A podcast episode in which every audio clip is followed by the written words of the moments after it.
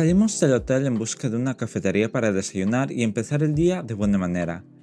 Teníamos un plan acordado con uno de los compañeros de trabajo de mi amigo, a quien caí muy bien y con cierta frecuencia me lanza la sugerencia de vernos más seguido.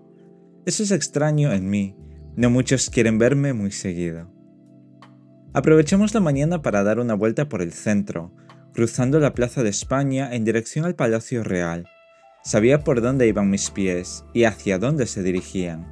No me sentía como un turista, ni como la primera vez que fui a Madrid. Esa sensación de pertenencia era agradable y me daba seguridad. De esa manera gastamos las calles más conocidas de Madrid hasta llegar a un centro comercial, donde quería comprar lápices de colores independientes, ya que en las tiendas de Sevilla no los encontraba. Además, una de mis pasiones consiste en recorrer la zona de papelería en busca de nada que necesite, pero me tranquiliza ver cuadernos, carpetas, bolígrafos y en especial el material dedicado a las artes plásticas. Quizás me gusta porque me permite seguir soñando en una actividad para la que no he nacido, aunque les doy un uso diferente y acorde a lo que puedo hacer. Por ejemplo, los lápices de colores los he utilizado como herramientas de escritura para diferenciar términos y significados, o reglas y usos en mis clases de inglés. Cuando salimos del centro comercial, su amigo y compañero de trabajo nos esperaba para pasar unas cuantas horas juntos. Nos fundimos en un abrazo y nos pusimos al día, para luego acercarnos a un bar con muchos años a sus puertas, para disfrutar de un aperitivo.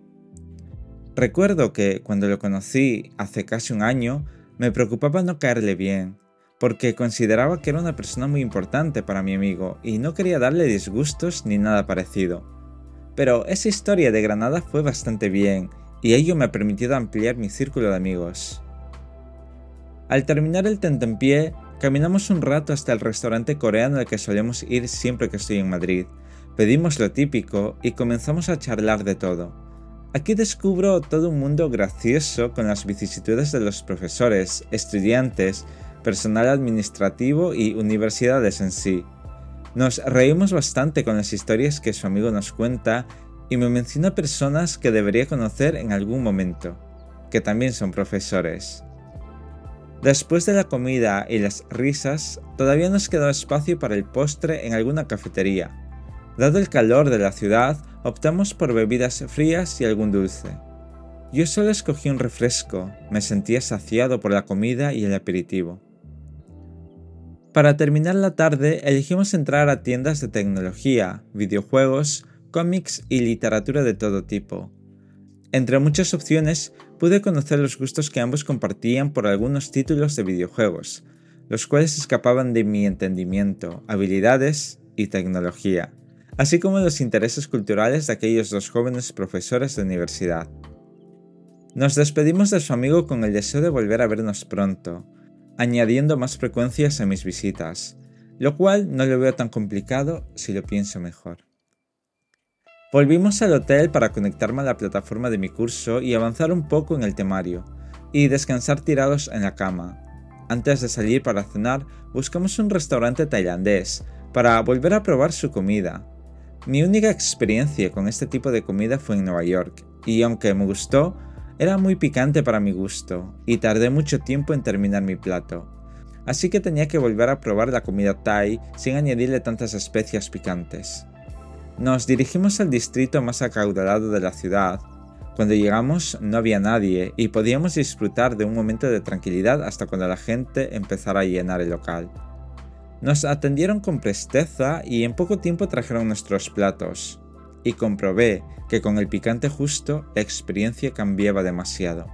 Pude disfrutar de todas las salsas sin terminarme una botella con agua. No obstante, a mi amigo le encanta la comida asiática con el picante normal para ellos.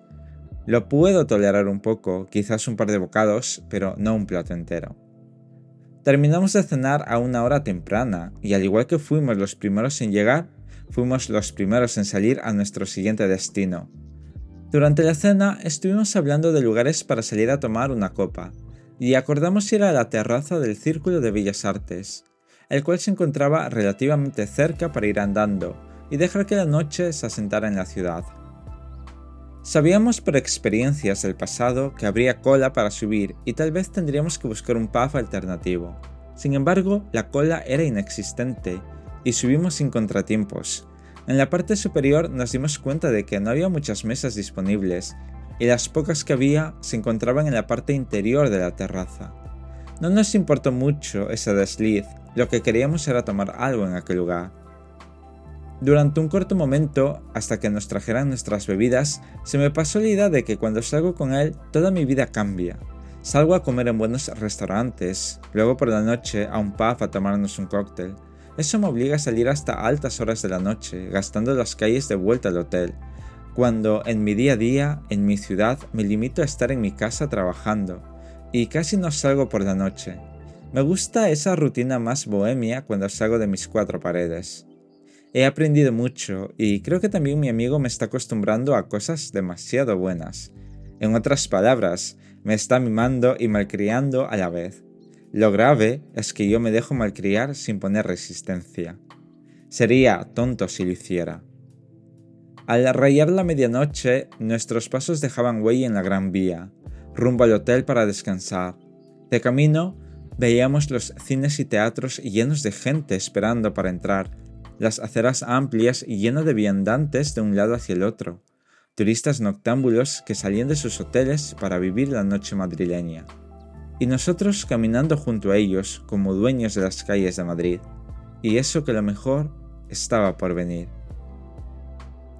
Os dejo con la segunda parte de esta historia y con esta canción.